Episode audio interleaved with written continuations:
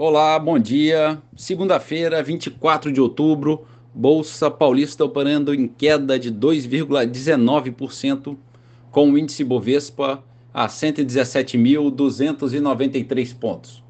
Mercado americano, índice Dow Jones avançando 0,7% e a Nasdaq em baixa de 1%.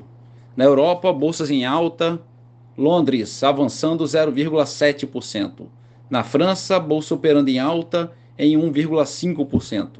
E na Alemanha, bolsa no positivo em 1,3%.